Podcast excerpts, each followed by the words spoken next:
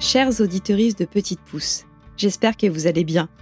Pour cette pause estivale, je vous propose de découvrir ou de redécouvrir des consoeurs podcasteuses qui font un travail formidable à travers des épisodes invités. La première est Sarah, du podcast Mon Postpartum, dont j'ai d'ailleurs eu l'honneur d'être conviée le temps d'un épisode où nous avons bien sûr parlé d'écologie et de parentalité. À travers des interviews de personnalités inspirantes, comme la journaliste et militante féministe Renée Grosard, Sarah met en lumière, et avec beaucoup de justesse, les joies, mais aussi les difficultés et les inégalités qui se révèlent pendant cette période délicate qu'est le postpartum. Ne vous y trompez pas. Derrière la douce voix et la bienveillance de Sarah se cache une furieuse envie de donner la parole aux personnes qui sont encore trop invisibilisées dans l'espace public, comme les mères et les personnes assignées femmes. Mais je ne vous en dévoile pas plus et vous laisse découvrir juste après l'interview de René Grezard par Sarah. Et je vous invite à la suivre sur son compte Instagram, at mon postpartum. Bonne écoute Bienvenue sur mon postpartum, le podcast qui parle de la maternité autrement.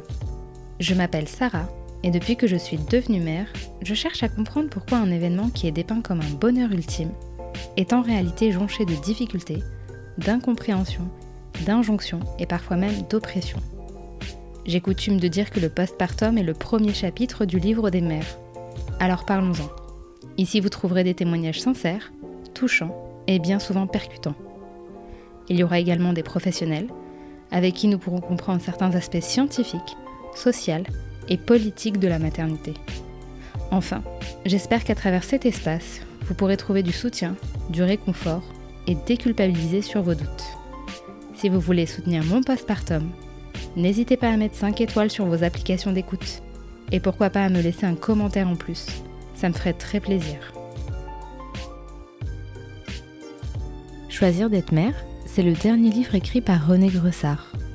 Maman d'un petit Ulysse de 7 ans, elle nous raconte sans détour et avec humour les déboires, les surprises, les tabous, mais aussi la joie, l'amour et le bonheur de voir son enfant grandir. Autour de cette conversation intimiste, drôle et émouvante, René et moi avons abordé un panel de sujets. La nuit de la Java, la mauvaise gestion d'accompagnement des mères et des enfants postpartum, le long baby clash plus courant que l'on ne le pense, devoir travailler sur ses traumatismes et ses craintes pour se reconnecter à soi, mais aussi tenter le pari d'avoir un deuxième enfant pour avancer et ressortir grandi de cette expérience. Salut René Bonjour Bienvenue sur mon postpartum. Je suis ravie que tu sois là aujourd'hui. En plus, on est en face à face. Ouais, on, se rencontre. Ouais, bah, carrément. je vais te laisser te présenter d'abord. Bonjour, alors je m'appelle René Grezard, je suis journaliste à l'Obs. Euh, je suis l'autrice de Choisir d'être mère, qui est un livre sur la maternité. Euh, voilà, il faut dire d'autres choses euh, Non, c'est si tu veux, je sais pas, ta composition familiale. Alors, comme ah tu veux. Alors, ma composition familiale, donc euh, je suis la mère d'Ulysse, qui a 7 ans.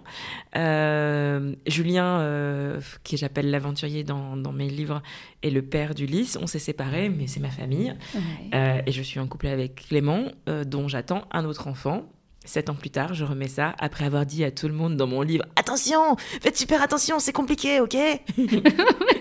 Voilà. Euh, voilà, que dire d'autre? J'ai un frère, une sœur que j'aime euh, passionnément, euh, ma mère, mon père, bien sûr. Et puis, ben, j'ai plein d'amis. Et ça, c'est très important pour moi c'est que je pense que la famille, c'est aussi la famille qu'on choisit. Et, euh, je prêche une convertie. Voilà. Et moi, je pense que j'ai plusieurs familles. J'ai des familles amicales, euh, j'ai ma famille de sang, enfin biologique. Bien sûr. Voilà. Et, euh, et, pour moi, la famille de, euh, amicale, elle est très importante parce que... La famille de cœur, en fait. Voilà. Je trouve qu'elle est d'un... Enfin, voilà, d'un... Quand on va pas bien, quand on a besoin d'aide, mm. c'est des gens qui sont présents aussi. Et moi, j'ai une mère qui est très présente, mais ma famille amicale est est très présente très importante, aussi. Ouais, Et qui, ça, ça t'a aidé dans ta maternité? Mes amis m'avaient prévenu de ce qui était difficile pour elle, mais ce qui est difficile pour l'une n'est pas forcément la même chose pour l'autre. Et puis elle m'avait prévenu en pointillé, donc euh, ce que j'ai essayé de faire avec le livre, c'est vraiment de prévenir le, le plus largement possible, sachant que ça n'est pas possible. Donc euh, non. et puis chacune prend, euh, chacun et chacune prend ce qu'il a à apprendre là-dedans et, il fait sa propre tambouille, quoi. Mais bon, mes amis qui m'avaient prévenu, elles étaient dans quelque chose où elles prévenaient comme une amie, c'est-à-dire c'était pas un travail euh, qu'elles avaient fait pendant super longtemps. Et puis après, euh, moi j'ai eu la chance aussi d'avoir des, je pense à une amie notamment, des amis autour de moi qui sont qui sont mères et un peu comme moi. Et ça, ça m'a fait beaucoup de bien de sentir que j'étais pas seule à vivre ma maternité de la manière où, je la vivais. Et puis aussi, quand je dis la, la vivre de cette manière, c'est aussi un mode de vie, de comment on est mère voilà, notamment, bon, j'imagine qu'on en parlera à un moment ou un autre, mais bon, je fais beaucoup la fête. Et c'était agréable pour moi d'avoir des, euh, des références de mères, en fait, euh, qui, faisaient la même chose. Voilà, voilà. De pas me sentir toute seule euh, à être une folle du dance floor. Là, on va remonter un petit peu dans le temps. Parce que moi, ce qui m'intéresserait, c'est de savoir si ça a toujours été, pas forcément un but, mais une projection pour toi de devenir mère, d'avoir des enfants. Alors, ça m'a toujours fascinée. Euh, quand j'étais petite, j'avais la Barbie que beaucoup de gens ont eue. Je ne sais pas si tu vois cette Barbie. C'est une Barbie en fait euh, qui était enceinte et on pouvait enlever son ventre et à l'intérieur il y avait un fœtus et ce truc me. Oui, oui l'espèce de petit, coffret comme ça là. et j'ai trouvé ça mais euh, fascinant, mystérieux, beau. c'était vraiment presque envoûtant pour moi ce truc quoi. De me dire elle elle produit un bébé quoi et c'est son trésor et il est à l'intérieur d'elle. Et enfin, tu l'ouvrais vraiment comme un, un ah coffret de trésor. C'était vraiment particulier ce truc. Et puis, euh, bah, j'ai une mère qui est une mère euh, qu'on pourrait dire euh, très entière. Elle s'est arrêtée de travailler pendant 12 ans pour nous élever. c'est une mère super. Enfin, ma mère, je l'aime de tout mon cœur. Elle est, elle est, c'est quelqu'un de très chaleureux, de très tendre. Elle a été très présente, voilà. donc ça, c'était forcément un, comment dire, une référence. Hmm. Après, euh, quand j'ai grandi politiquement, il y a eu un moment où je me suis dit, en fait, je voudrais pas d'enfant.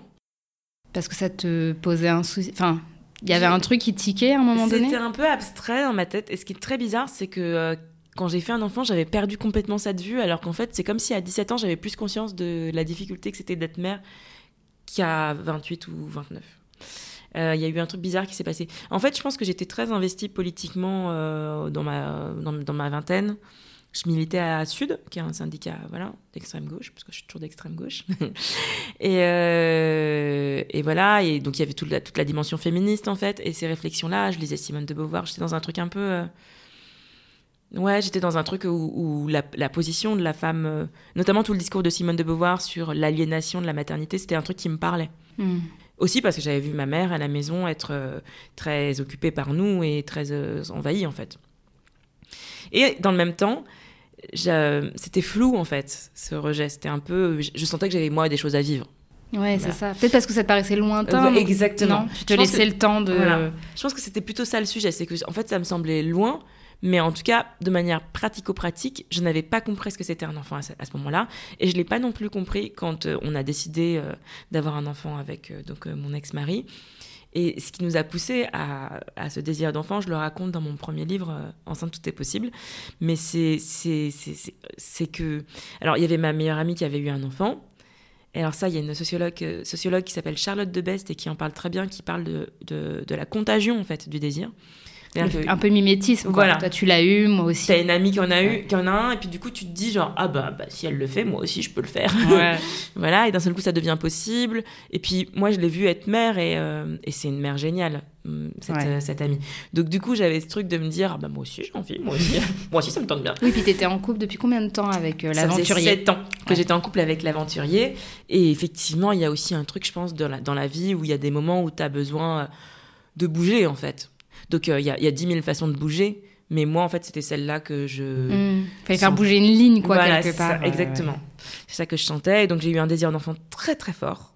Euh, Vraiment, ça m'a envahi, ça m'a obsédé. Je regardais les femmes enceintes dans la rue en me disant, moi aussi je veux.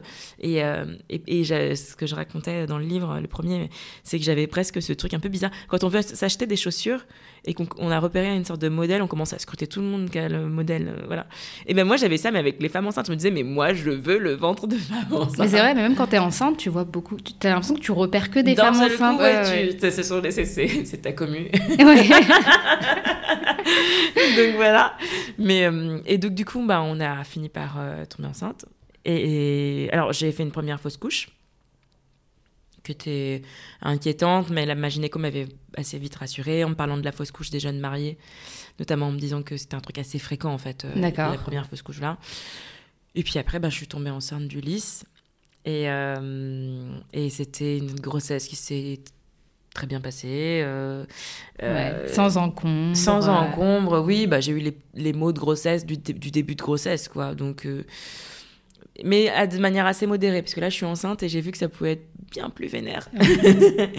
voilà, et donc, enfin, dans mon souvenir, en tout cas, la grossesse du lit, c'était vraiment Cool, quoi. cool, ouais. Et à ce moment-là, tu étais la team je me renseigne sur tout ou je me laisse porter par les vagues des hormones, de la grossesse Enfin, t'avais des infos qui te faisaient un peu tiquer ou non T'étais dans ta petite bulle Non, j'étais complètement dans une bulle. C'est-à-dire que euh, moi, ce qui s'est passé, c'est que, bah, alors déjà, j'avais que ma meilleure amie qui avait euh, son enfant. Euh, personne d'autre. J'étais une des premières dans mes amies en fait à faire. En fait, j'étais en gros la deuxième après elle, quoi. Hmm. Et euh, donc j'avais qu'elle et j'étais dans l'émerveillement de ma grossesse. Et quand je dis émerveillement, c'était une. J'ai aimé être enceinte, mais là où je le suis, j'aime encore ça. Moi, j'ai toujours cette impression d'être en colocation, quoi, d'être le petit appartement de quelqu'un. Et euh, je trouve ça chouette. Tu te balades et t'es pas tout seul. Ouais, c'est une coloc, euh, Voilà, c'est ça. cohabitation. Euh. et donc moi, enfin, je leur parle à mes, mes enfants, tu vois, enfin, genre, quand ils sont en moi, je, je leur dis des petits trucs. Pas souvent, parce que parce que bah, y a des, des moments où je suis consacrée à d'autres choses, mais euh, mais oui, c'est un moment que je trouve assez agréable. Euh, mais j'étais euh, du coup euh, dans ma grossesse. Alors après, j'écrivais le livre qui s'appelle le Ah oui. Enceinte tout est possible là. Donc du coup, euh, j'étais dedans, mais j'étais dedans d'une manière bizarre qui est euh, c'est difficile pour moi de prévoir à l'avance. Tu m'avais expliqué ça. hier. voilà, donc je peux, je peux en parler. Je- en fait, je me suis fait diagnostiquer il y a pas longtemps, je suis TDAH. Donc, Qui est un TDAH trouble de l'attention. de l'attention et de l'hyperactivité. Et donc moi, je suis quelqu'un de très dispersé et euh, de pas très organisé aussi, euh, et surtout qui vit complètement dans le moment présent. ouais. C'est-à-dire que mon mec, par exemple, ça le rend ouf, mais euh, Mais en fait, un peu comme un enfant. bah, Enfin, sans vouloir non, infantiliser non, mais complètement. ou mais je vois mon fils, il a exactement les mêmes problématiques. Tu vois, les enfants, ils sont très ancrés dans le moment présent, alors que nous, on est constamment en train de programmer. Exactement. ou- Ouais. Exactement. Et moi, je vis comme ça, ce qui est super parce que ça a plein de côtés positifs. Notamment, il y a des côtés, euh, je pense, très contemplatifs. Je, je projette pas trop les choses qui vont mal se passer, sauf quand je les ai déjà vécues et que là, Mm. je suis un peu trauma. Mais, mais sinon, je suis plutôt optimiste. Mm. Tout va très bien. euh, le ciel est bleu, c'est cool. Enfin, voilà, il y a un truc un peu, genre, petit bonhomme qui se balade sans réfléchir, quoi. Et, euh, et du coup, bah, dans ma grossesse, j'étais un peu comme ça. Enfin, je vivais le- ma grossesse dans le moment présent. Donc, Et- même si quelqu'un t'avait prise en aparté en te disant, écoute, euh, je sais pas, il y a le postpartum, ou prépare-toi, Mm. rien que les mots euh, physiologiques Ouais. qu'on vit et que peu de femmes connaissent, hein, encore, Mhm. euh, il y a plein de gens qui disent, ah bon, on saigne après l'accouchement, Ouais. tu vois Euh, ça te faisait pas tiquer ou t'avais ou même la sage-femme qui aurait pu à travers des cours ou Mhm. l'entretien prénatal là te dire ah ouais en fait faudrait peut-être que je me prépare un peu à Eh ben, en fait, ce qui s'est passé, c'est que j'ai été très préparée à l'accouchement, moi. Et ça, pour le coup, vraiment, j'ai été bien préparée. Parce que j'avais, je faisais de l'autonomie, euh, voilà. Et, et aussi, j'ai été préparée à ce à quoi on m'a préparée. C'est-à-dire que ma meilleure amie, notamment, m'avait préparée beaucoup à l'accouchement. Parce que je pense que pour elle, ça avait été difficile, cet aspect-là. Et donc, du coup, elle m'avait fait un mail euh, qui, qui était génial, où elle me détaillait tout. Me détaillait, voilà. Ah putain, c'est très pro, c'est pro ça. C'est- non, un mais mail carrément. mais ouais, le mail était vraiment. Et puis il était beau, il était chouette. Enfin, c'était, c'était hyper généreux de sa part. Enfin voilà, c'était un beau mail quoi.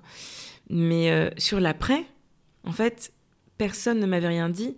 Et je crois que moi, j'aurais, même avec mon, mon TDAH, je suis quand même capable d'anticiper des choses de, de ce Mhm. genre-là, de se dire. Mais euh, ce qu'il y a, c'est que comment tu veux te préparer à quelque chose dont tu sais même pas de quoi c'est fait, en fait.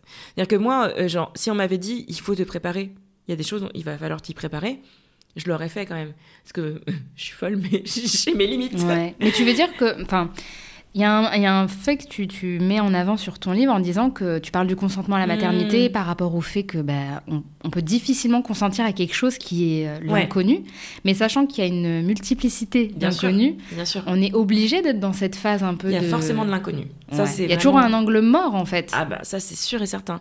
Mais par contre, moi ce que j'ai constaté c'est que toutes les choses où on m'avait prévenu, et il y en avait quand même, parce que forcément, il y a des choses où on te prévient.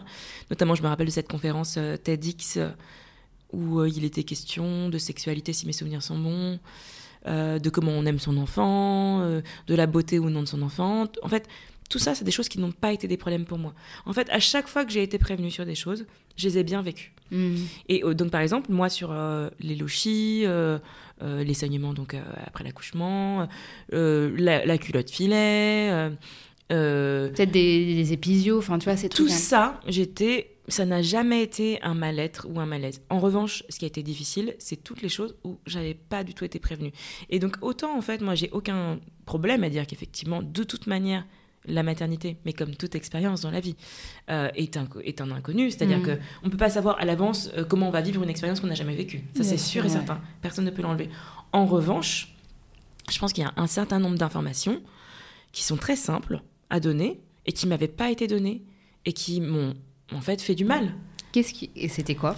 Bah alors euh, tout bêtement déjà la première chose la nuit de Java. Voilà. Alors la nuit de J'ai bien rigolé sur ce chat. Ouais,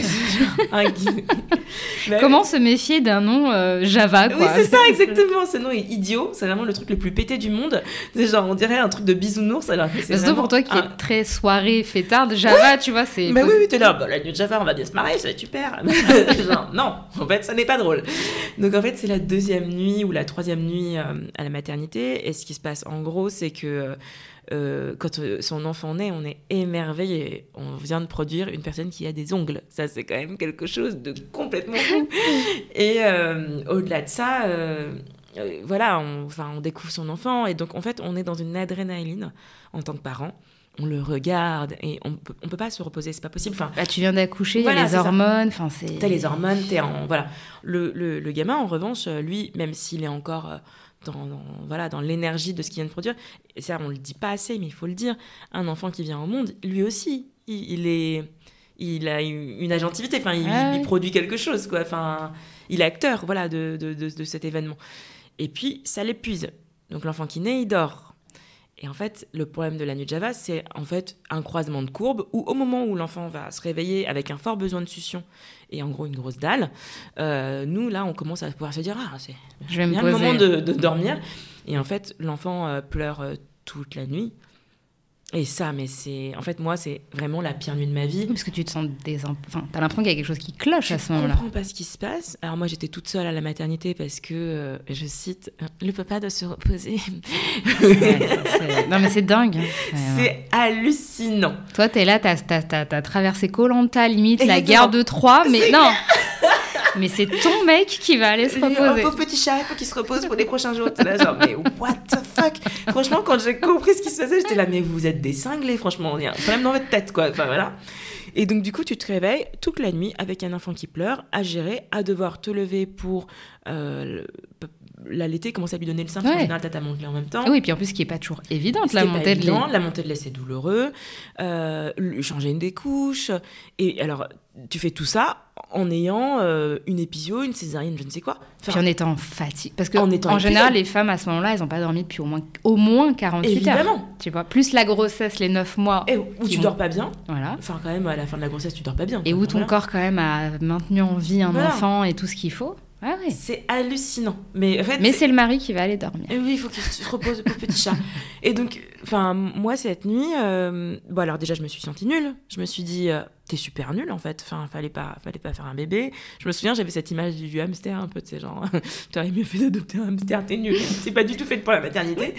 Et, euh, et voilà. Et, et, donc, il y a ce sentiment de grande nullité, alors qu'en fait, c'était pas de ma faute. Mais elles te disaient rien, les soignantes, en te disant, bah, c'est normal. Je me suis fait engueuler. Ah oui Ouais, je me suis fait engueuler parce que je les appelais, que j'avais peur avec la couche de mal faire. Et elle m'a fait Ah, va falloir que vous appreniez. Hein. Ah, c'est dur quand voilà. même. Ah bah non, mais pour moi c'est de la maltraitance même. Ah, c'est violent. Ah ouais. Après elles-mêmes elles sont dans des problématiques. Euh, voilà, Bien sûr, ça on le sait maintenant qu'il y a tout un système en réalité qui. Euh, et, et, je comprends la souffrance au travail que c'est de pas être en, bon nombre en fait. Voilà. Mais c'est juste que, que en fait ce que ça pose comme question au-delà de la nuit Java, c'est comment on accueille collectivement les enfants. Et moi, c'est un truc sur lequel j'insiste beaucoup. C'est que la façon dont on accueille nos bébés, nos petits, en fait, actuellement, elle n'est pas saine. Et surtout, elle est historiquement nouvelle. Et ça, c'est quelque chose de très important. C'est que quand moi, j'ai commencé à dire, en fait, c'est trash là, la, la maternité, le postpartum, Mm. voilà. Tout, je me suis fait euh, trasher sur. euh, sur Twitter, j'ai eu des shit- shitstorms. On m'a dit ah mais c'est bon, les femmes font comme ça depuis des siècles. Mais Et non, non. En Ah fait, non. En fait, euh, cette euh, disposition, enfin ce dispositif-là où la mère est toute seule avec le bébé, c'est très récent. Ça date du XXe siècle. C'est lié à la post-industrialisation, enfin, à l'industrialisation des sociétés, et au fait qu'on on a, on a eu des modes de vie beaucoup plus individuels, avec une cellule familiale hyper réduite. Mais On est moins dans la tribalité de la famille. Maintenant, Voilà. c'est famille nucléaire, deux parents, Exactement. deux enfants. Et sauf que c'est pas Et adapté. seul. Mais Et voilà. seul en plus. Et être seul, c'est pas adapté à un, un bébé. Il y a ce proverbe africain qu'on cite souvent, mais Ouais. qui est génial, qui dit il faut tout un village pour euh, élever un enfant. Et c'est vrai. En fait, on devrait être. Enfin, Oui, beaucoup plus épaulé, bien sûr. Voilà, autour d'un bébé. Un bébé, c'est ça, c'est ce que ça demande. Et moi, je vois ma mère, par exemple, qui est sénégalaise. Et c'est pour ça aussi, je pense que j'ai eu cette sensibilité assez rapidement. Mm. Euh, C'est d'avoir vu autre chose voilà, culturellement. Exactement. Euh, d'avoir été au Sénégal, d'avoir vu comment j'avais été élevée et de voir comment moi se passait ma propre maternité. Je me suis dit, genre, en fait, il y a un truc qui est complètement déconnant là dans ce mode de vie. Il faut qu'on réinvente des choses, des solidarités. Il faut qu'on on retrouve du collectif, en fait. Mm. Euh, Ce qui veut pas dire euh, qu'il faut, parce que moi j'aime beaucoup aussi ma solitude de temps en temps. J'aime ma cellule. Oui, il faut préciser que le fait de vivre en communauté, c'est pas toujours easy. Et- Parce Exactement. qu'on on fantasme Ah, ça, beaucoup en ouais, Europe ouais, sur ça, mais moi j'ai eu d'autres sons de cloche et ayant Bien comme sûr. toi d'autres euh, origines, je sais que parfois c'est pas euh, Ah, ça évident. peut être bien envahissant. hein. Donc, ça peut être envahissant. Je l'ai vu. C'est, tu peux Voilà. pas te poser pour lire un livre sans que quelqu'un vienne te dire Tu fais quoi? Tu lis quoi? Voilà. Qu'est-ce qui se passe? Donc, Et puis c'est la mère qui arrive, qui prend le bébé, qui fait des. Voilà. Mais je, du coup, moi je suis pas en train de dire qu'il faut faire comme au Sénégal ou comme je ne sais où. Ce que je suis en train de dire, c'est que le mode de vie qu'on a actuellement avec les bébés, il n'est pas adapté aux bébés, il n'est pas adapté aux mères. Et en fait, il crée de la souffrance. Et juste, je pense qu'il faut réinventer des choses. Euh, par exemple, moi, l'habitat partagé, je trouve que c'est des choses super.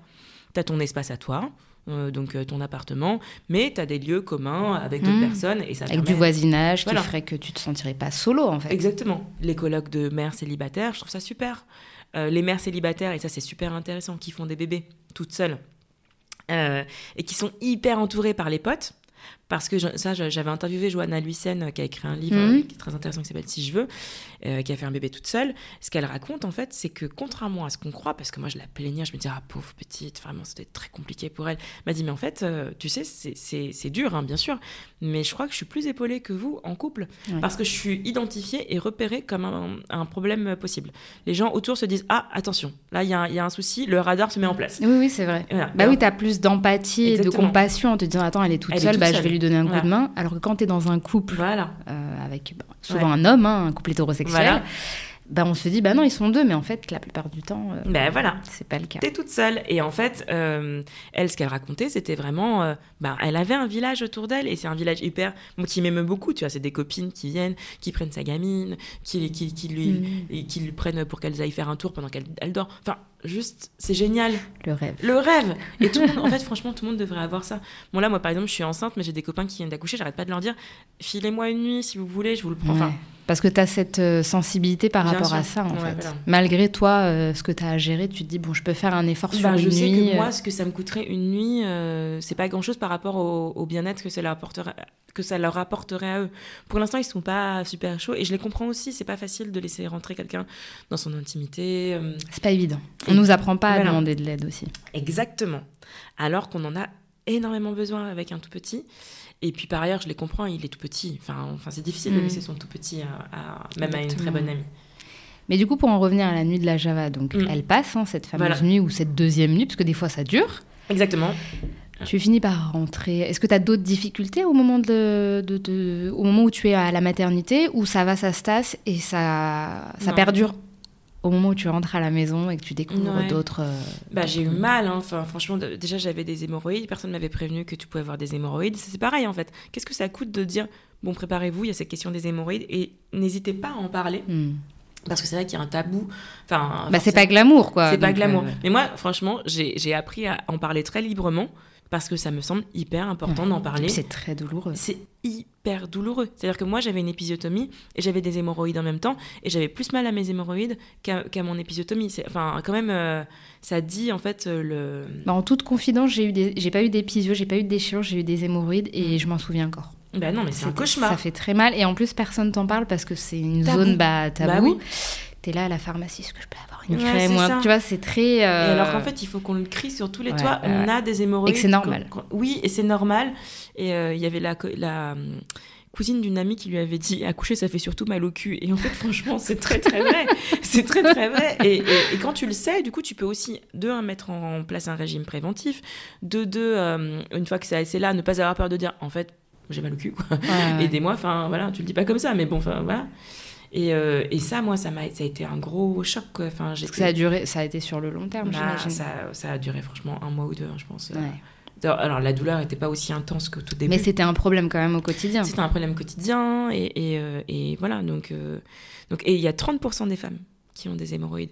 30%, c'est une femme sur trois, si je dis pas de bêtises. à peu près. c'est quand même beaucoup, quoi.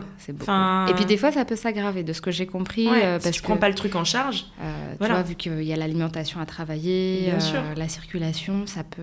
Bah, et vu que tu es avec en train de gérer un bébé et tout le ben quotidien et qu'on te laisse solo, bah, ça, ben peut ça peut s'aggraver. Et puis moi, j'ai un petit côté grande gueule, donc je dis j'ai eu des hémorroïdes et donc j'ai pas de problème à dire à, un soignant euh, allez, euh, enfin, euh, faites quelque chose parce que j'en peux plus. Mais je sais qu'il y a plein de meufs pour qui c'est compliqué. C'est pour ça que je le dis et que je trouve ça hyper important qu'on le dise, quoi. Parce que, Mais tu fais bien, tu fais bien. Et par rapport à Ulysse, alors comment ça s'est passé la rencontre. Ouais, le, fait bah, de, de, de, réaliser que c'est pas juste un fantasme, c'est un humain en fait, que tu gères en long, en large et en travers. Ça, je pense que c'est waouh quoi, de le réaliser. Bah, alors Ulysse, euh, moi j'ai ressenti un amour assez immédiat, je dois dire. Je sais qu'il y a des gens pour qui ça met du temps, mais moi j'ai eu un truc. Euh, je sais pas, je l'ai aimé tout de suite. Euh... T'as les yeux qui brillent là. Ouais, je, en fait, mais parce que c'est, en fait, ça continue de me fasciner cet amour. Je trouve que c'est un amour qui n'arrête pas de grandir. Euh, et d'émerveiller aussi. En fait, il naît et tu commences par te dire, mais en fait, euh, il est, enfin, je sais pas, moi, j'étais folle, quoi. Je le trouvais, je, je, le trouvais beau, je le, je le, trouvais tout petit, vulnérable. T'as un truc où t'es, tu sais, t'as envie d'en mm. prendre soin, tu ça t'a fait peur, ça? Ouais, Moi, ça m'a fait peur, ouais. Tu sais, ce truc de 100 mois, euh, tu sais, il y a un peu ah ce truc un peu irrationnel. Si je suis pas là, il, meurt, quoi. Ah ouais, non, mais c'est badant de ouf. Hein. Et, de toute manière, euh, voilà, je sais que tu es d'accord avec ça parce qu'on en a parlé un petit peu avant, mais pour moi, la maternité, ça n'est qu'une expérience d'ambivalence. C'est-à-dire que tu, es, folle d'amour et en même temps, tu es terrorisée. Euh, Bon, après, souvent, quand on est amoureux, on est terrorisé. Hein, mais mais t'es terrorisé pas comme quand t'es amoureux euh, d'un de, adulte. T'es terrorisé euh, qu'il puisse lui arriver quelque chose. Mmh. Moi, par exemple, là, j'ai lu des trucs atroces sur l'Ukraine. Euh, des sévices faits à des enfants, des mmh. trucs vraiment... Ça m'a... Je suis hyper émotive, donc je pourrais chialer rien que d'en parler. Mais, mais j'ai pensé à mon gamin tout de suite et ça m'a... En fait, j'ai j'ai eu besoin d'aller le toucher la nuit, tu vois, pour me dire... Mmh. Enfin, il est là et c'est bon, tout va bien, quoi. Parce que tu fais une projection constamment, ah oui, oui, je pense à mon fils et ça me... Mais je suis d'accord, hein, depuis que mm. j'ai des enfants, je, je, fais un parallèle avec des... Tu pas, Il peut pas y avoir un enfant qui, va mal sans que tu penses à, au tien. Enfin, moi, en tout cas, c'est ce qui m'arrive tout le temps. Quand euh, Elan, le petit garçon... Euh, qui était euh, syrien, je crois. Euh, qui est mort, euh, qu'on a retrouvé. Qu'on a retrouvé mort sur une plage. Mon fils, il avait à peu près le même âge, mais ce truc, moi, l'image, elle est. mais il y a beaucoup de mamans qui disaient qu'elles en, avaient... en avaient fait des cauchemars. C'est un cauchemar, c'est un cauchemar. Et ça arrive tout le temps, en fait. Bon, il faut pas y penser parce que sinon, du coup, tu.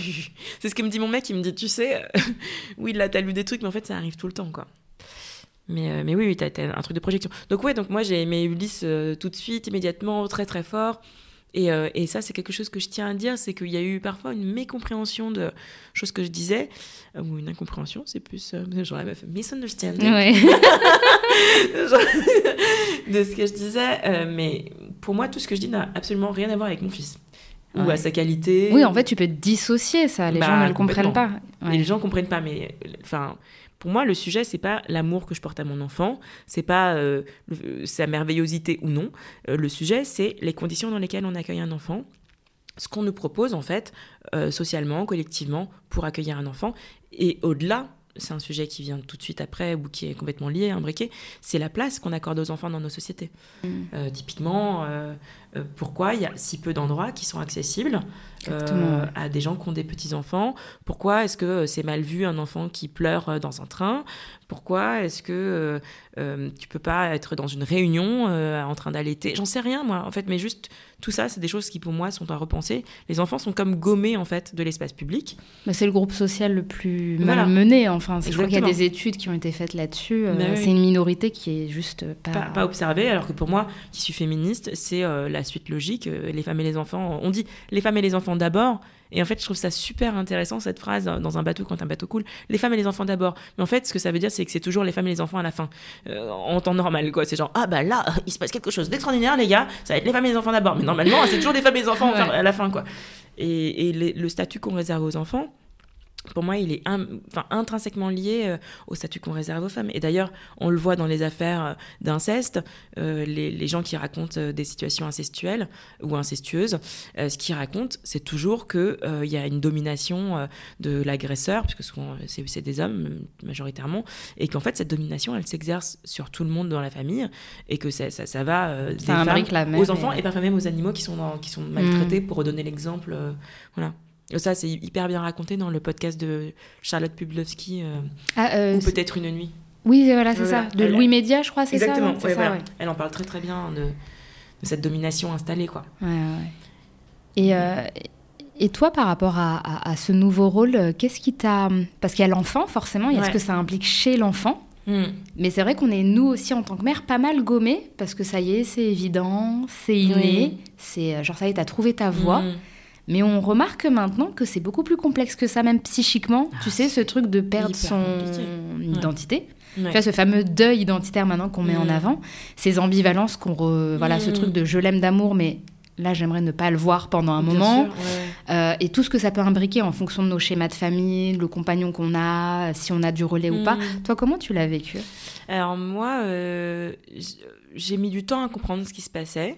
Tu réalisais pas à ce moment-là? Je réalise, j'ai pas réalisé. Comme, en fait, comme tout le monde, euh, je me disais bon bah voilà, maintenant t'es mère. euh, Enfin, c'est ce que j'étais censée être. La vérité, c'est que j'étais dans un immense syndrome de l'imposteur. Que Par rapport à ton fils ou Ah, par, rapport à ce à rôle? mon fils, de- par rapport au rôle de, de dire, d'appeler des gens notamment en disant je suis la mère euh, d'Ulysse, euh, voilà, j'étais là genre waouh, c'est c'est tu Ouais. mytho. Il y avait vraiment ce truc dans ma tête qui se disait mais non, c'est pas possible, ce n'est pas toi. Euh, je trouve que c'est c'est c'est un rôle qui s'apprend, être mère. Et moi particulièrement, ça a été long. Euh, et alors le truc le plus difficile, je trouve, dans cette position, euh, au-delà du fait de se sentir, euh, parce que moi je me sentais mère, je m'occupais de lui, euh. Bien sûr. Donc c'était pas tellement le sujet plutôt que celui du statut, euh, enfin d'accepter que désormais on est euh, parent. Mm. C'est- En fait, moi, il y avait un truc, c'est que comme j'ai une mère un peu totale, un peu euh, très entière comme ça, euh, devenir mère, c'était quand même euh, comme impossible. Il y avait cette idée que ma mère est la mère. Mm. Et que du coup, bah, moi, je peux pas l'être. Ouais. T'étais encore la fille de ta J'étais mère. encore donc- la fille de ma mère, exactement. Mm. Mais, mais que le truc de mère, bah, c'est le truc de ma mère. Ouais. Voilà, donc ça, c'était compliqué. Et puis, au-delà de ça, il y avait quand même... euh, ouais, c'est pa- passer, euh, de devenir mère. Et alors, le pire pour moi, c'était euh, la question de l'autorité. Euh, la question de l'autorité, c'est quelque chose que j'ai mis, je pense, 4 ans à appréhender. Et, et finalement à gripper, enfin, comment dire, j'ai- trouvé mon, ma, ma place et ma façon de faire au bout de 4 ans. ouais, ça a été compliqué. Ça a été très compliqué parce que je suis quelqu'un moi-même qui a du mal avec la contrainte, qui est très libertaire.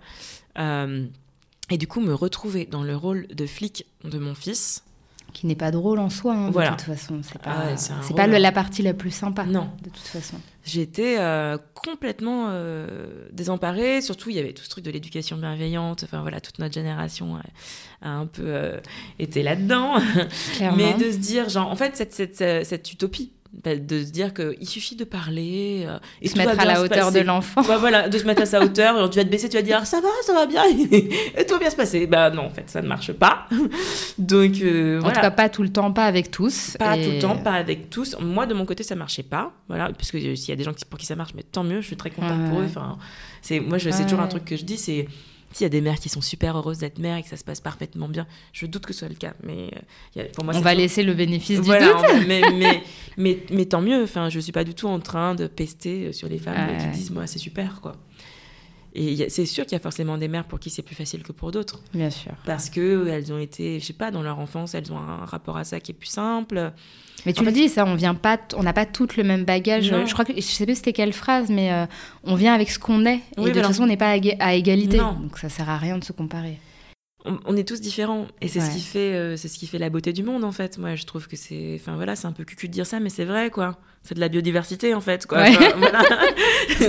voilà. vous avez la recette de René non mais c'est vrai tu vois enfin il enfin moi je vois bien qu'il y a des gens qui font euh, des choses que moi je ne ferais pas du tout et vice versa et c'est riche en fait. Enfin, moi, moi, de toute manière, j'ai un principe global dans la, dans, la vie, c'est de ne pas juger les gens. Je, de, je, qui suis-je en fait pour euh, savoir. En plus, leur enfant, c'est leur enfant. Ils le connaissent, moi je le connais pas. Enfin, oui. dire, ils Toi, tu vois l'instant T sur une situation. Ils ont leur... Enfin voilà. évidemment que je vais juger quelqu'un qui se met à, taper son enfant dans, la rue. Ça, c'est pas mm. quelque chose que je, je me. Enfin, comment dire C'est impossible à ne pas juger. Mm. S'il y a de la maltraitance, je juge. Euh, mais, mais sinon, enfin, tout le monde fait comme il peut en fait avec ce qu'il a. Euh, et voilà, moi, je suis quand même la mère euh, qui, qui pensait euh, avoir un truc super simple, que ça allait bien se passer. Et je me suis vue certains matins proposer des bonbons à mon fils pour qu'il s'habille. Je veux dire, mmh. qui a imaginé avant de devenir mère se dire, bah, tu proposeras des bonbons, il acceptera Personne. Je veux dire, c'est pas un modèle éducatif que tu souhaites. si tu te retrouves là, c'est que tu es en, détresse en fait. Et c'était mon cas, j'étais en détresse. Le mec ne voulait pas s'habiller le matin. Il, il, on, on s'est pas battu, mais il y a eu des moments où c'était comme ça. C'était tendu quoi. Ouais, c'était tendu. On était à, enfin, il fallait lui mettre son pantalon de force, enfin, voilà. Jusqu'au moment où j'ai fini par comprendre. Euh, parce que, comment dire, c'est une amie de mon mec euh, qui lui a dit, mais en fait, un enfant, il peut pas comprendre euh, s'il a pas un levier. Euh, c'est-à-dire que lui, le fait d'arriver en retard à l'école, euh, s'il s'en fout, il s'en fout en fait. C'est pas un sujet. Enfin, c'est qu'il y ait une carotte un peu qui le motive, quoi. Une carotte ou un petit bâton. Mais quand je dis un mm. petit bâton, c'est pas voilà. Mais en tout cas, moi, c'est du coup, c'est le régime des conséquences à la, à la maison. Ça, fait beaucoup rire les gens parce qu'ils disent ouais, en fait, c'est des punitions ton truc. mais non, pour moi, c'est très différent. Parce que les conséquences, en fait, c'est que quand tu te comportes bien, il y a des conséquences positives. Et quand tu te comportes mal, il y a des conséquences Comme pour tout le monde, en négatives. Exactement. C'est vrai aussi pour nous. Si on se met à faire n'importe quoi dans la rue, à taper des gens, ben, il risque de nous arriver des conséquences négatives. Bah et puis si on fait un super truc et qu'on est gentil avec les gens, en fait, les conséquences, c'est le karma, quoi. Ouais, c'est ça. Et du coup, ton fils, il a, il a, voilà. compris que. Bah, à partir du moment où j'ai commencé à mettre en place les conséquences, oui, ça c'est d'un seul coup, bizarrement, les choses se sont bien passées. Et ton, ton, ex-conjoint, à ce moment-là, comment il vivait euh, bah, tous ces changements? Parce que toi, tu as, l'air d'expliquer que quand même, euh, ça y est, tu t'es retrouvé dans un monde parallèle qui est devenu ton mm. monde principal, entre guillemets, et que tout se superpose. Mm. Lui, comment ça se passait? Même votre dynamique familiale, comment ça s'articulait toutes ces années? Bah en fait, euh, donc on s'est séparés avec, avec le père d'Ulysse et je pense que c'est lié précisément à cette différence de vécu. Euh, en fait, le père d'Ulysse, l'aventurier, comme je l'appelle, c'est quelqu'un de de très euh, comment dire aérien. Enfin moi c'est comme ça que je le décrirais je sais pas s'il aimerait cette définition mais c'est quelqu'un qui qui prend la vie simplement je crois enfin voilà qui se prend pas la tête euh, qui se dit ça va aller c'est bon enfin on va pas commencer à s'entortiller trop dans des dans des, dans des réflexions etc mais, et du coup, je crois que lui euh, a pris les choses comme elles venaient, simplement comme il sait le faire. Et que moi, au contraire, je me suis. Euh, je me voyais. Euh, je m'entortillais pour le coup, quoi. Mm. C'est-à-dire qu'il y avait beaucoup de choses qui étaient compliquées, en fait, dans mon rôle. voilà, le fait de devenir mère, le fait de ne plus m'appartenir. Ça, c'était quelque chose de très, très compliqué. Et alors, moi, ma sensation, quand même, c'est que pour les hommes, mais ça, doit être valable pour les coparents. Je sais pas, je sais pas comment ça se passe. Enfin, il faudrait lire des études là-dessus sur les couples lesbiens, par exemple, ça m'intéresserait. Mais... mais je crois que c'est en train de se faire, vu que c'est pas. Ah ouais, mais j'ai trop hâte parce que moi, ça me passionne comme sujet. Mais en tout cas, moi, ce que j'ai ressenti, c'est que, en fait, en tant que mère, de toute manière, t'es accaparée. Et en fait, tu l'es dès euh, le début hmm. par les inégalités qui sont mises en place et qui sont systémiques. Hein. Donc, quand je parle de la nuit de Java et que je dis que on renvoie le père pour qu'il puisse dormir tranquillement. Oui, ça c'est que le début. Hein, voilà. En fait, ce n'est que le début. Constamment comme ça. Voilà. Du, voilà. Et puis on peut même remonter à l'accouchement où tu es traité comme une enfant. Enfin, il y, a, la place euh, des mères dans la parentalité n'est clairement pas la même que celle des pères. Ils ont, en fait, ils, ils ont une, une arrivée dans la paternité qui est quand même beaucoup plus douce. Et puis moins, euh, ça les implique moins Ça dans les les. implique enfin, moins. Tu vois, il y a. pour des raisons euh, biologiques, euh, voilà. Je veux dire, quand tu as un enfant à l'intérieur de toi, enfin, forcément, tu es déjà plus impliqué. Je pense. Mais enfin, ce qui vaut aussi d'ailleurs pour des, des couples avec des parents trans. hein. Parce que Mm. quand tu as un père trans qui, a- qui porte un bébé, je, je pense que lui aussi, il est plus impliqué. En fait, pour moi, quand je dis biologique, c'est pas du tout pour dire. euh, Oui, c'est pas pour dire homme-femme ou quoi, mais Voilà. c'est juste pour dire celui qui. La personne voilà. qui porte le bébé, euh, je pense qu'elle est de toute manière impliquée d'une Ouais. manière très particulière avec l'enfant. Alors moi, je crois pas du tout, par, par contre, à l'instinct maternel, au fait que ça crée un lien, je ne sais quoi, euh, hyper particulier avec l'enfant. Je pense qu'en en fait, euh, on, a- on ressent tous une forme d'instinct avec nos enfants et que... Bah, ils disent qu'il y a- que c'est pas de l'instinct, c'est juste des petits mécanismes qui s'activent parce que t'es près de ton enfant et Voilà. que vraiment t'es obligé de faire le tout- taf. Voilà, voilà, c'est ça exactement. Mais ça peut arriver avec des parents qui adoptent. Mais il y a des bébés. études qui sont parties sur euh, les Ouais. mâles et qui expliquaient que quand ils sont tout le temps avec un Bah oui. enfant, bah, ça s'active aussi. Donc, Bien sûr, euh, voilà, exactement. Mais donc, du coup, lui, il était dans quelque chose, euh, je pense, de beaucoup moins. euh, Ma sensation, c'est qu'il était moins pris. euh, Dans ce tourbillon Voilà, tout en étant un père, et ça, vraiment, c'est quelque chose euh, que, que, je n'irai jamais. euh, C'est un père extraordinaire, c'est un père présent. euh, Je pourrais jamais lui reprocher de ne pas avoir pris les tâches à moitié. euh, Voilà, moi, je sais pas pourquoi, mais j'ai la chance d'avoir des, mecs qui sont. J'imagine que je les choisis comme ça, mais tant mieux. Voilà, qui sont très impliqués et, je peux, pour le coup, autant des femmes peuvent dire qu'elles ont souffert en fait d'un père qui prenait pas euh, la charge. euh, Hmm. Voilà. Ça part, quoi. ouais. Voilà. Moi, en fait, il a clairement pris sa part. Mais tout en prenant sa part, je sentais, et je crois pouvoir dire encore aujourd'hui, qu'il était moins euh, envahi. Et- Pourquoi? Parce que Ulysse, instinctivement, il se tournait. Parce que je, je sais que dans ton livre, tu parles de euh, le fait d'être disponible tout le temps. Ouais. Le fait de devoir être, entre guillemets, à sa merci, tu vois, Ouais. d'être là pour lui, de... de tu vois, bah, bref, tout- on va pas refaire l'historique, mais toutes les tâches qui incombent au Bah quotidien. oui, oui. Euh, le fait que souvent l'enfant se tourne vers la mère, bah, parce qu'avec congé maternel, maternité, Mm. enfin tout, tout ce qui fait que même l'école t'appelle toi, enfin tu vois, il y a tout- Ouais, tous ces mécanismes qui font que l'enfant il voit plus ta tête que celle du, Bah du père souvent. C'est à cause de ça en fait que ça. Non, parce Créer que un je crois déséquilibre que lui, euh, lui, de toute manière, il- je pense que lui, c'était comme ça avec lui aussi. Mais je pense que ça glissait plus sur lui. Ah, que lui ne se laissait pas déborder par ce truc-là, que ça l'atteignait moins Je peut-être. pense qu'il y a aussi une question de limite. De, tu Mm. vois, enfin, moi, en fait, j'ai réalisé dans la maternité que j'avais des limites assez fortes, en fait. D'accord. De... Bien défini sur Voilà. certaines choses, ouais. Que, en fait, je me... mon espace, à moi, Hmm. il était quand même bien. Enfin, voilà, beaucoup, beaucoup plus limité que ce que j'avais imaginé. Hmm. Euh, et lui, je pense qu'il l'a ressenti aussi, mais moins fort. C'est la sensation que j'ai. Bah, après, enfin, il faudrait qu'il parle lui-même parce que. Propre à chacun en Exactement, réalité. tu peux pas savoir. Mais, euh, mais en tout cas, oui. Et ce qui s'est passé de toute manière, c'est qu'il y a eu euh, une déconnexion entre lui et moi. Ah, au moment où vous êtes devenus parents. Voilà. Parce que, alors moi, je pense qu'il y a des choses qui sont inhérentes à nos personnalités, et il y a des choses qui sont inhérentes au système. C'est que moi, quand j'étais en, en, en congé maternité, lui, il est retourné travailler, et en fait, du moment où il est retourné travailler, ça a été cauchemardesque. Une Pour beaucoup de femmes, c'est ça en Ouais. plus. hein. Ouais, parce qu'avant, ça se passait bien, on était dans un petit cocon, c'était euh, c'était doux, c'était beau, enfin voilà. Et, euh, mais en fait, du moment où il est retourné travailler, j'ai pris, j'ai pris l'enfer en fait.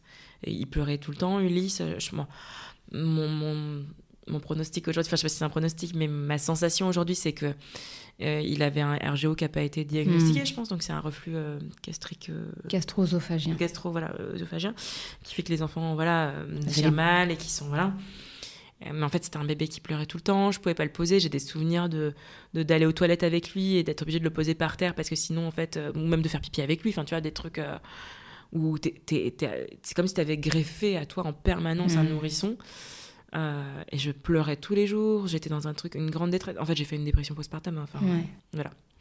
Et, et en fait, lui, euh, quand je dis que c'est quelqu'un d'aérien, euh, l'aventurier, je pense qu'il n'a pas mesuré l'immensité en fait de ma détresse, Et l'impact que ça avait. sur l'impact que ça avait sur moi. Donc, euh, j'arrêtais pas de lui dire en fait, on n'est plus connectés. euh, J'ai l'impression qu'on est parti en voyage. On Il est percevait pas ça? Parce que le fait de dire, de communiquer, des fois, la personne, elle pourrait se dire, bah, ouais, peut-être que je vais ouvrir un peu mes yeux ou essayer de voir un autre Mais angle de vue, tu vois. il- En fait, quand je dis qu'on fait tous comme on peut, je pense qu'il a fait comme il a pu avec ce qu'il Ouais. avait. Et que il a été présent pour moi comme il peut l'être lui. Hmm. Ça, c'est une petite, petite couple qui nous l'a dit et j'ai trouvé ça bien qu'elle me le dise parce que moi, j'étais dans une grande euh, souffrance et blessure d'avoir l'impression qu'il n'était pas là pour moi. Et elle m'a dit, mais c'est pas qu'il n'a pas été là pour vous, c'est qu'il a été là. euh, Pas comme tu le voulais. Exactement. Il a été là comme lui, il sait être là pour quelqu'un. Et c'était pas la manière que j'attendais. Mais, mais il était là. Il était présent. euh, juste, moi, quand je disais, j'ai l'impression qu'on n'est pas connecté, lui, il me répondait, euh, ça va aller, ça va aller. Et il me chantait notre chanson, voilà. Et euh, il me prenait dans ses bras, il m'aimait.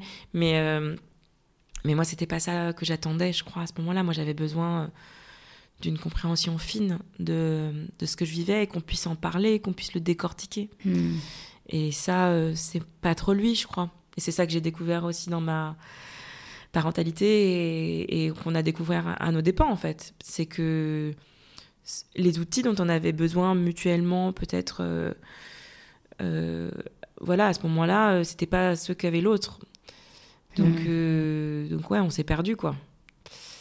Et c'est, franchement, c'est une des douleurs les plus vives que j'ai vécues dans ma vie. hein. Enfin, parce que c'était, euh, j'étais très amoureuse de lui et je pense que du coup, on était pris dans un tourbillon de choses un peu compliquées et, et j'arrivais pas très bien à le dire à la fin. Mais aujourd'hui, je le sais. Je on s'est quitté, je l'aimais encore. Hmm. Oui, c'était pas l'amour le problème. non, c'était pas l'amour du tout. Non, non, non. Non, le problème, c'était la communication et le et le, le soutien en fait à l'autre. Et moi, j'avais besoin d'un soutien psychique et euh, et ouais, l'aventurier, c'est un aventurier quoi. il fait de l'escalade et il, il peut euh, faire des choses très poétiques, drôles et voilà. Mais euh, mais c'est pas quelqu'un euh, qui va faire le psy.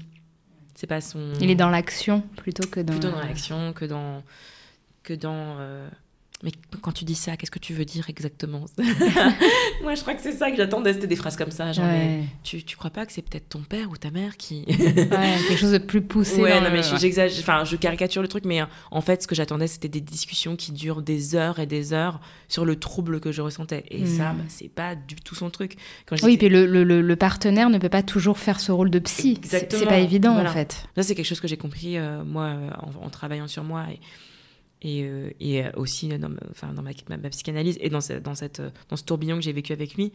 C'est que le problème était aussi que j'en attendais trop de lui. Hmm. Et que, en fait, dans la vie, quand tu traverses euh, des épreuves, bah, que tu le veuilles ou non, tu es un peu tout seul quand même. Enfin, C'est-à-dire que, que ce soit un deuil, euh, une rupture, t'as beau être entouré, euh, personne ne peut comprendre aussi précisément et, euh, et euh, enfin, de manière aussi complexe, en fait, que toi, ce que tu vis. Sauf quelqu'un qui a vécu exactement la même chose. Et c'est rare, en fait. Que... Au même moment. Euh, voilà. voilà. C'est pas évident. Voilà. Mais après, il faut, faut, faut dire aussi que ce qui est compliqué, c'est que tu, tu parles de, de- des défaillances qu'on a au niveau de la Mm. société. Le fait de- d'accueillir des, des enfants seuls Ouais. Fait qu'on essaye de, tu vois, dans le couple, de, de, de se porter mutuellement, Bah mais, oui, mais c'est oui. pas suffisant en fait. Parce Mais que oui, c'est trop petit, en fait. Il faut voir plus grand, je Il faut voir plus grand, euh, je sais pas, des professionnels ou bah, toi, il me semble que ta maman était proche. Enfin, t'avais quand Mm. même du relais, t'étais pas non plus euh, toute Ouais. seule. Mais des fois, il faut vraiment une équipe. euh, Enfin, je sais pas, moi je me dis, on accueille un enfant, c'est un truc de ouf, tu vois. Bah euh, euh, S'imaginer que quand tu vas avoir une épreuve, bon, tu vas la gérer tout seul, mais tu as besoin Mm. quand même de gens qui te portent. Et malheureusement, le, le conjoint, le coparent, ce que tu veux, il n'a pas toujours les épaules et il n'a pas forcément à le faire en réalité parce qu'il a, exactement. il a pas les outils pour. Donc, Oui, oui, oui. C'est ça. tu vois. Et après, bon, bah, c'est ça passe ça casse. Hein. Ouais, soit ça. tu acceptes la situation et, euh, Mm. et tu dis, OK, on va, va dealer comme ça, soit tu sais pas acceptable pour toi et donc tu, ça finit T'arrives par- plus, ouais. T'arrives plus. Mais après, quand tu dis euh, du soutien, en fait, moi, j'avais du soutien. euh, ce qui m'a manqué, c'était du soutien psychique en réalité. Hmm. T'avais des gens près de toi? Ouais, ma mère, elle a, elle a gardé Ulysse assez tôt. Ma sœur était très présente, mon frère aussi. Enfin, j'ai une famille vraiment super. Enfin, vraiment, ils sont, ils sont géniaux. Je me sens hyper entourée d'un point de vue purement euh, logistique. logistique, exactement. En revanche, le soutien psychique, pour moi, c'était quelque chose de, de dur. Ouais, j'étais vraiment. euh, Tu sais, j'avais l'impression d'être dans une tempête et que. Et que ben, j'étais, j'étais assez peu entourée au final pour le Hmm. coup. Après, j'avais des amis très proches, euh, voilà, avec qui on parlait beaucoup de ça, et c'était super précieux. Mais, euh, mais après, tu vois, autant ton conjoint peut pas tout, et, et peut-être qu'il sait pas son rôle, mais quand même, moi, il y avait un- la limite, la- enfin, tu vois, le seuil pour moi, Mm. qui n'était pas possible à, à dépasser, Mm. c'est- c'est que j'avais besoin qu'il comprenne au moins ce qui se passe. Ah oui. Sans vrai que lui, à forcément ce y apporter des ouais. réponses. Hmm. Et ma sensation, c'est qu'il Comprenait pas. captait rien. Et vous avez pu en discuter a posteriori, euh, là, après la séparation, le fait que tout décante, tu vois, que chacun euh, Hmm. analyse avec un certain recul. Tu as, pu avoir des réponses à ces questions ou bon Bah, ça reste un sujet, je pense, qui est douloureux en réalité. C'est un deuil qu'on continue de faire, je pense, euh, lui comme moi. euh, alors, il y a encore eu un épisode un peu dramatique à cet automne où je me suis mise à pleurer comme une folle pour une histoire. Bon, c'est un peu compliqué, mais en fait, on, est, on a la même bande de potes, donc ça, c'est un peu compliqué. Mhm. C'est que du coup, on se retrouve au milieu de temps en temps de. Voilà. Et, euh, et en gros, euh, on s'était mal compris. Enfin, bon, j'ai compris euh, un peu malgré moi que je, on voulait pas les mêmes choses tous les deux pour notre relation en devenir. Et ça m'a fait, j'ai Mm. ressenti une émotion. Enfin, j'ai pété un câble en fait, vraiment. J'ai, Ouais. Je suis devenue un peu zinzin quoi. Et on- du coup, on a été voir la petite couple Ah. qu'on avait vue pour. Là, là, alors que vous étiez séparés Ouais, alors qu'on était séparés depuis deux ans, mais parce que moi, je sentais qu'on avait un problème en fait sur euh, qu'est-ce qu'on faisait de notre relation Ouais. et que euh, ce que moi je voulais visiblement n'était pas ce que lui voulait, mais que lui non, de son côté ne formulait pas non plus clairement euh, ce qu'il voulait. Et que moi j'avais besoin de cette clarté. Voilà, ça c'est un gros truc en plus en- en- aussi entre nous, c'est que je pense que c'est quelqu'un qui aime bien le flou, ça lui va bien, de zoner comme ça dans les eaux troubles. Ouais. L'aventurier. Voilà, c'est ça, c'est l'aventurier. L'aventurier est très aventurier. Moi, pas du tout. Ouais. Moi, j'ai besoin de clarté, j'ai besoin qu'on me dise si on m'aime qu'on m'aime, si on m'aime pas qu'on me dise qu'on m'aime pas, et, Oui, et pour- où on va, qu'est-ce qu'on devient. Enfin, moi, je suis dans un truc. euh. Positionné, quoi. Voilà, sinon je suis vraiment perdue. Et du coup, on a revu la petite couple et effectivement, alors ça, c'est des sujets qu'on avait euh, travaillé euh, en se séparant. Elle, en fait, elle nous a aidé à nous séparer, donc voilà. Mais là, on l'a revu et en fait, on a, on a dû reparler de qu'est-ce qu'on était l'un pour l'autre au-delà euh, d'Ulysse, parce que évidemment qu'on est les parents d'Ulysse, Bien sûr, ouais. mais la question au-delà, c'était euh, ben Qui êtes-vous tous qui les deux on est l'un pour l'autre, quoi. Mm. Et alors, en, en gros, moi, je suis quelqu'un de très excessif. Et ce qu'a dit la psy, c'était très drôle. Elle a dit René, vous me faites penser à quelqu'un qui décide de faire une pièce montée toute seule en pensant que vous la faites avec quelqu'un d'autre. et, et voilà. C'est bien imagé. C'était très, bien imagé. Et, euh, et du coup, elle a dit Mais en fait, vous faites votre petit truc dans votre coin. Vous dites Alors là, on va faire ci, on va faire ça. Et voilà. Et puis, ben, votre, votre, la personne qui est avec vous, euh, votre partenaire, le père de votre fils, vous, en fait, vous vous souciez pas, vous faites pas assez attention à, à qu'est-ce qu'il veut parce que vous êtes tellement dans votre enthousiasme Ouais. que vous en oubliez ça. Et c'était super juste. Et du coup, elle s'est retournée vers lui en lui demandant Mais en fait, vous, vous voulez quoi? Il a dit des carottes râpées, ce bâtard. voilà. Mais depuis, on a évolué, on en a reparlé. Ah, c'est dit, cool. Quand même, on peut faire un gâteau. Il m'a dit oui. J'ai dit un glaçage. Il m'a dit pas tout de suite. donc voilà. Donc on en rigole et, et on est proche aujourd'hui. C'est quelqu'un qui compte énormément pour moi. Enfin, c'est ma famille, quoi. Mais il, faut- il y a un truc à, à construire et, euh, et à construire à deux. Sans quelqu'un qui s'emballe un peu toute seule en disant euh, pièce montée et, Et l'autre qui a rattrapé. et l'autre carotte râpée euh, qui en, du coup dit rien. Enfin, en fait, il faut que les deux personnes soient Ouais. engagées, quoi. Mais c'est intéressant cette expérience quand même, parce que je te l'avais dit en off, mais c'est vrai que maintenant on commence à parler du baby clash, Ouais. ce qui est un sujet un peu difficile. Peu de gens vont dire Ouais, écoute, ah, Mm. depuis que j'ai un enfant, dans mon couple ça va pas, euh, ouais. On se perçoit pas de la même façon. Et souvent c'est les femmes qui imbriquent, qui impulsent le truc, encore une fois. Il faut qu'on aille voir, euh, faire une thérapie, faut Bah, qu'on en fait, on est discute. en charge du travail affectif depuis qu'on est petite. Voilà. Donc pourquoi s'arrêter Voilà, hein, pourquoi, pourquoi stopper ça Voilà. maintenant Et, et c'est vrai qu'il y a quand même cette image, j'ai l'impression inconsciente, où on se dit le baby clash, c'est un clash, c'est immédiat, c'est tout de suite, c'est dans la première année. Mais toi, tu as l'air de. Enfin, en tout cas, de par ton expérience et de ce que moi j'avais l'impression aussi, c'est souvent quelque chose de plus latent. Ouais. On s'en aperçoit pas toujours. Et comme tu dis, si toi, t'es pas là à essayer de Mm. trouver des, des réponses à tes questions, Mm. bah, il y a des, des couples qui restent comme ça, qui naviguent à vue pendant, Ouais. pendant les années. C'est pour ça que j'ai trouvé ça intéressant que tu en parles aussi librement. euh, Mm. sur ton livre avec euh, bah, les aspects hyper négatifs que ça peut engendrer. Mm.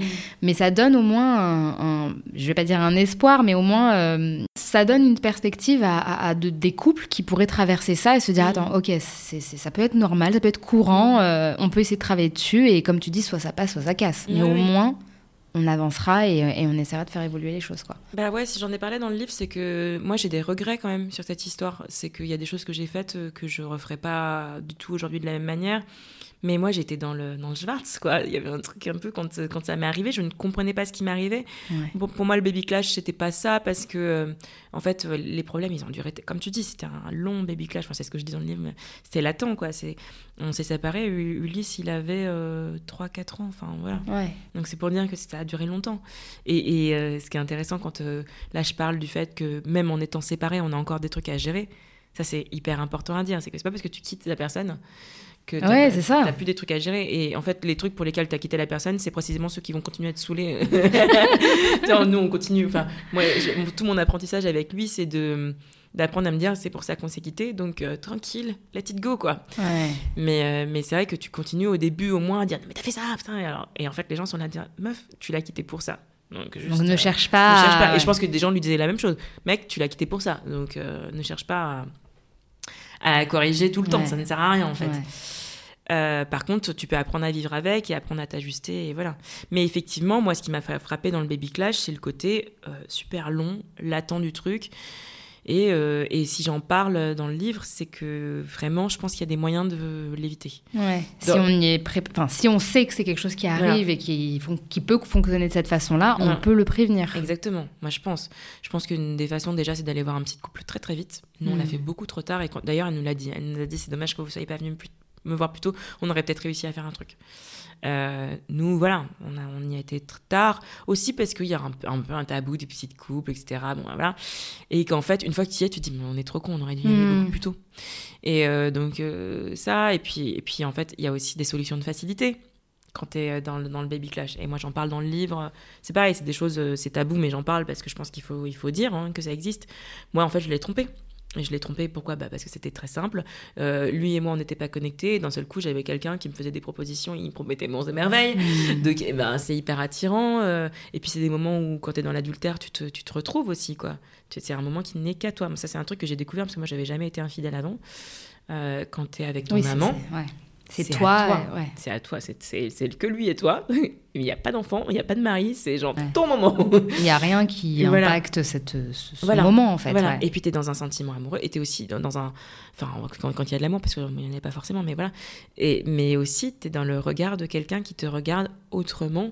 Mm. Comme tu es réellement. Voilà. Qui Mm. te regarde en tant que euh, personne euh, adulte. Voilà.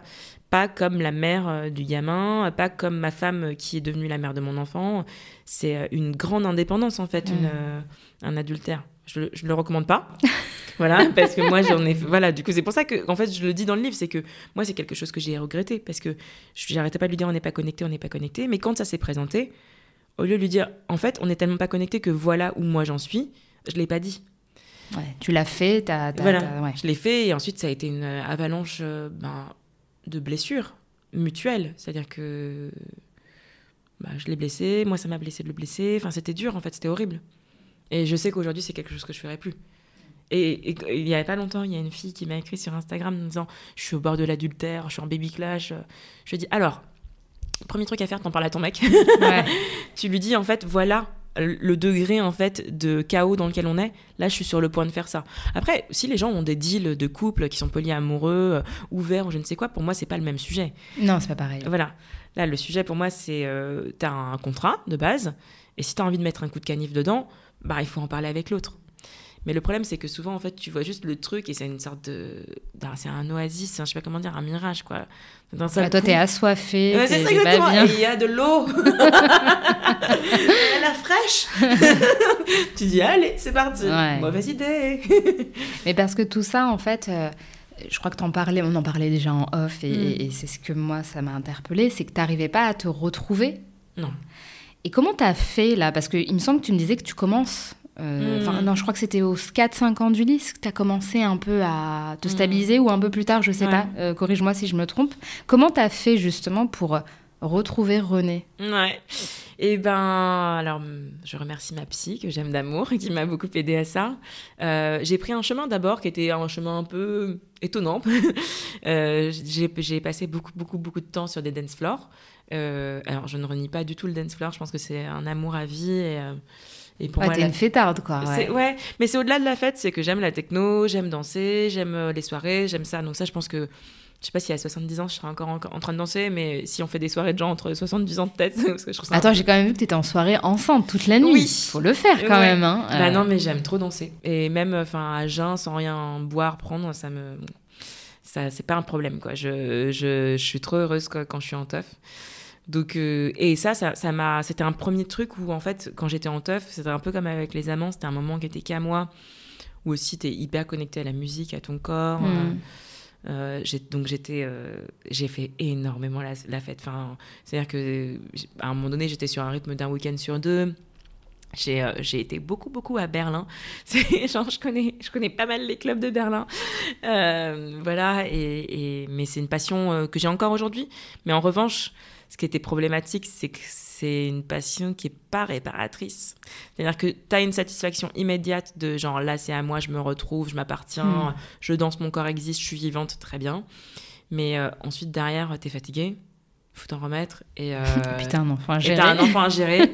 c'est pour ça que mes potes, ils étaient toujours là, on va en after. J'étais là, no way, c'est ma limite, l'after. Ouais. Vous êtes mignons, mais... mais voilà, donc moi, j'ai jamais été une meuf d'after. Mais par contre, euh, bah, je me couchais à 9h, à 10h, euh, euh, un week-end sur trois, je dirais. Enfin, voilà. Ce Et c'est beaucoup difficile. quand on a un petit à la maison. Et, et quand j'étais vraiment, enfin, un week-end sur deux, c'était énorme. Alors après, ce qui s'est passé, c'est que bah, dans le travail avec ma psy, j'ai fini par euh, identifier aussi euh, ce qui se jouait dans ce dans cette effusion euh, aussi de sociabilité, parce que c'était beaucoup ça, et en fait que der- derrière tout ça, il y avait une grande peur de la solitude, Mm. et j'ai beaucoup travaillé sur ça, et en fait j'ai appris, euh, bah en fait j'ai appris à me rencontrer, c'est-à-dire que euh, j'ai essayé de me récupérer quand l'enjeu c'était de me rencontrer moi. Tu vois, enfin, quand je dis de me rencontrer moi, ça veut dire euh, mes connaître. angoisses. Ouais, voilà, connaître mes angoisses. Donc il apparaît de manière très originale que j'ai une angoisse très très forte de la mort, voilà, qui est donc compensée par des choses qui sont la vie, genre danser, manger, Ouais. voilà. Euh, et puis, du coup, apprendre à se poser, à accepter le silence, à comprendre que le silence, c'est pas forcément la mort, euh, à comprendre que la solitude, c'est une façon de se récupérer qui est peut-être plus efficace aussi que Mm. parfois que d'être euh, dans la dispersion, les amis, les... euh, Qui est moins joyeuse, mais qui est. Voilà. Donc, bah, en fait, je suis passée de mère ultra euh, teufeuse à euh, petit bambou, la méditation. Aussi parce que mon, mon, mon mec actuel euh, m'a amené vers ça. Ouais. Qui est plus posée, peut-être. Ouais, plus... c'est ouais. quelqu'un de, d'an- d'ancré et euh, de très connecté à lui-même, à ses besoins, à ses limites. Et ça m'a, ça m'a fait du bien de le rencontrer. J'étais, en fait, c'était, moi, j'étais sur ce chemin, je l'ai rencontré lui, et c'est comme il était sur ce chemin, quoi. Mm. Et il m'a confirmé, c'est lui qui m'a fait découvrir la méditation. Euh, c'est lui qui m'a fait apprécier les randos alors que je savais pas le faire avant. Mais parce que, en fait, tout ça allait avec euh, aussi des- de grandes discussions et le fait de, de réussir à me connecter à moi, à mes angoisses, à en parler Mm. Et euh, à pas prétendre être euh, la plus forte du monde alors que bah, je suis vulnérable comme tout le monde. Comme tout le monde. ouais. Voilà. Donc, Donc, tu, en di- fait- tu dirais que la maternité, ça t'a poussé à Ouais. te trouver, à te, Ouais. te retrouver peut-être? Oui, oui, oui. Bah, c'est sûr. Et c'est ça qui est beau, en fait. C'est que moi, c'était un chemin très chaotique, mais c'est un chemin qui m'a, qui m'a fait me rencontrer. Après, euh, c'est un peu comme un roman. euh, tu sais, les romans, comment on appelle ça Picaresque, quoi. T'as un, un petit héros comme ça qui est en train de se chercher, là. Il voilà. part en, en vadrouille. Alors, vadrouille, il rencontre des gens, et voilà, c'est- mais c'est un peu ça. Bah, Kirikou, il y a un petit côté comme ça. Tu vois, Ouais, Kirikou, il rencontre le sage dans la forêt il- pour délivrer la sorcière. Enfin, il y a un truc, euh, tu vois, moi, c'est un peu cette sensation. Je trouve que la maternité, pour moi, c'est ça. C'est un chemin qui, euh, si tu l'acceptes, peut te mener à toi. Mm. Et ça te mène à toi, pourquoi? Parce que ça te mène. euh, moi, je- dans mon cas, c'était ça, mais euh, je pense que c'est le cas pour beaucoup de gens. Ça te mène à tes limites aussi. À Qui tu es vraiment. Enfin, Ouais, ton voilà. enfant te renvoie. oui, à tes contours en fait. C'est-à-dire que du coup, si, si tu, tu te mets euh, à devoir poser des limites à quelqu'un d'autre, il faut que tu saches toi où sont tes limites. Et, euh, et aussi quels sont tes, tes possibles. Parce qu'en fait, tu vas que dire non à un enfant, tu dis oui aussi. Donc il faut envisager tous les possibles. quoi. Mm. Mais en fait, tout ça, ça te fait faire le contour de toi. En fait, tu tournes autour de toi-même euh, jusqu'à comprendre, en fait, voilà, moi, je suis cette, euh, ce paysage-là. quoi. C'est beau, hein Ouais. Ouais, je sais pas, écoutez, je suis poète. mais, mais- mais du coup, là, avec tout ce que tu as traversé, ça te faisait pas peur d'envisager un deuxième enfant? Est-ce que déjà c'était à envisager dans ton futur euh, Là, je mets peut-être les pieds dans le plat, non, mais. non, non, pas euh, du tout. Mais moi, là- c'est- alors, c'est pareil. De toute manière, moi, je suis team euh, no tabou et on parlait des choses en toute transparence. Euh, si, si, ça a été un long chemin. En fait, on en parlait avec euh, l'aventurier. Euh, C'était un projet, mais qui était compliqué à, voilà, à- sûr, à, ouais. mettre au monde, puisque on était euh, très pris dans notre tourbillon. Euh, et moi, globalement, j'ai une fratrie que- qui est très importante pour moi. Euh, mon frère et ma sœur, euh, enfin voilà, on est très soudés, Mm. on s'aime énormément. Et, et du coup, je sais tous les bienfaits que c'est une fratrie, et j'avais un peu envie de ça pour Ulysse. Et pour, euh, du coup, son petit frère aussi Bien qui sert sûr, à venir. ouais. Enfin, c'est un, Ouais. truc, un cadeau mutuel, quoi. Et, euh, et puis, et puis donc, donc j'en avais envie, tout en étant un peu traumatisée, ouais. Mon, mon mec, il parle de moi un peu en me disant, en fait, t'es un peu une grande, une grande brûlée de la maternité, et c'est vrai. Enfin, c'est un peu grandiloquent dit comme ça, mais, mais, mais, mais, euh, mais j'ai été un peu traumatisée. hein. Enfin, je veux dire, euh, moi, quand je vois une femme pleurer euh, parce qu'elle est en congé maternité, ou quand je vois les filles dans la rue, tu les reconnais, hein, quand elle été en congé maternité.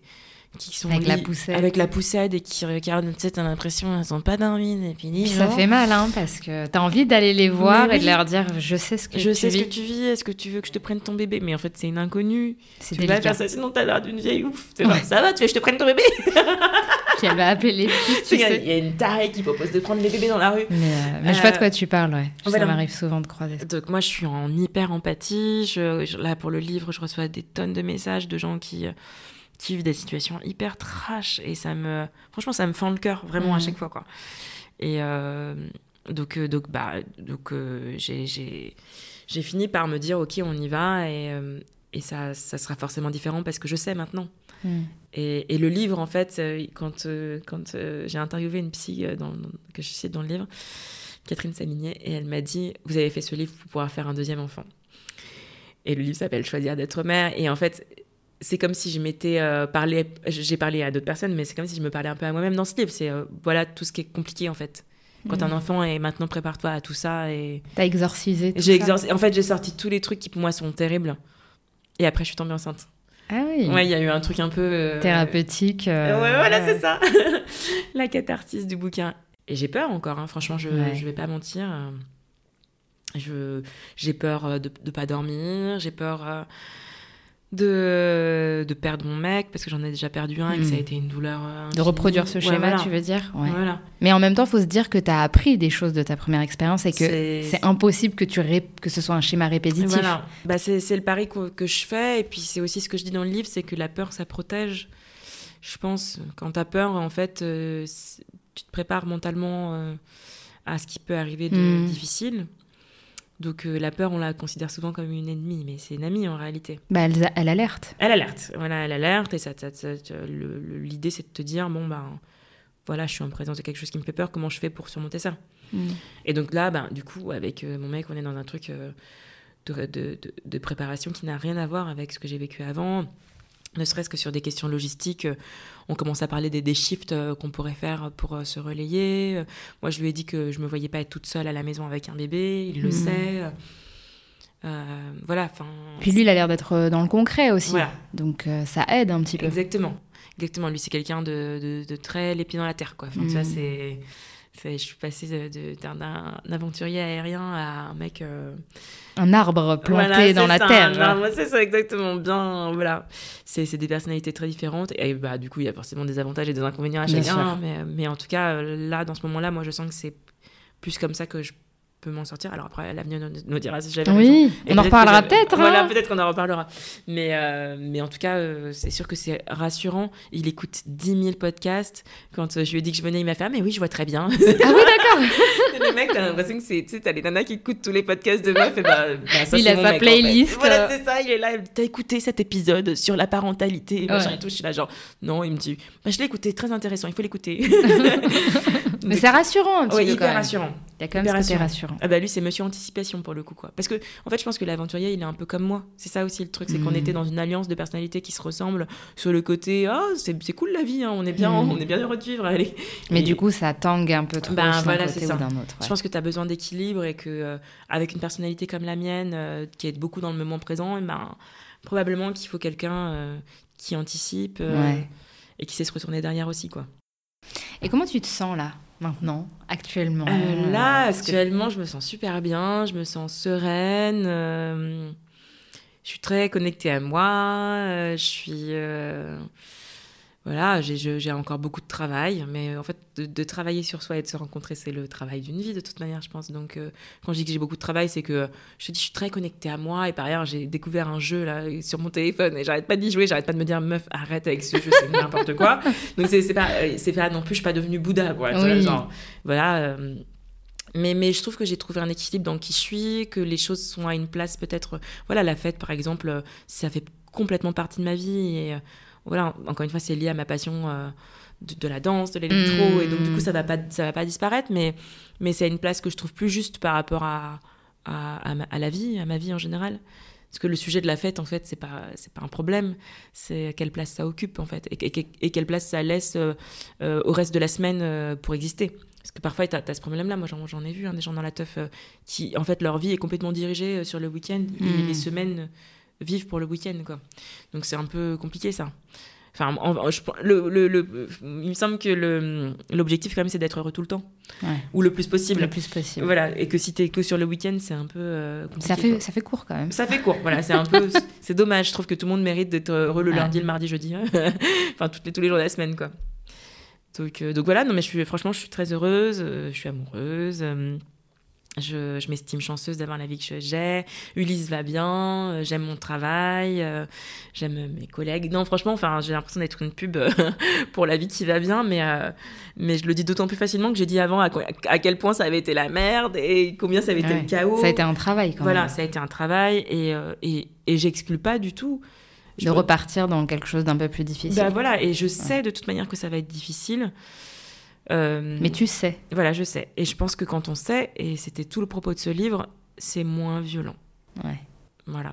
Mais euh, après, l'avenir me dira si, j'avais raison. en tout cas, merci beaucoup, René. Bah, merci à toi. C'était comme une bonne séance de psy. Ah ouais Gratuite en plus. Et gratos, c'est clair. Merci, ça, c'est très sympa.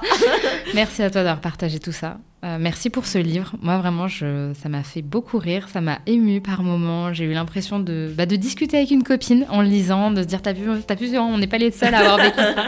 Donc, je te remercie d'être venu euh, jusque chez moi pour nous partager tout ça. Je te souhaite le meilleur pour, euh, pour l'arrivée de ton deuxième tu petit bout. parce que je suis une grosse émotive. Bah oui, mais vraiment, je te souhaite le meilleur quand je vois une femme enceinte, je... surtout quand mm. elle a connu des difficultés. Je, je lui souhaite le meilleur. J'espère que ça va bien se passer. Et de toute façon, euh, si ça va pas, ou même si ça va bien, je te réinvite sans problème dans mon micro et puis euh, on en reparlera. Voilà. voilà à bientôt. pleurer. Merci.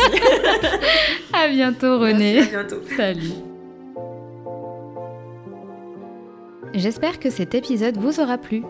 On se retrouve la semaine prochaine pour un nouveau témoignage. En attendant, vous pouvez me suivre sur mon compte Instagram, mon postpartum tout attaché, pour ne rien rater de mon contenu.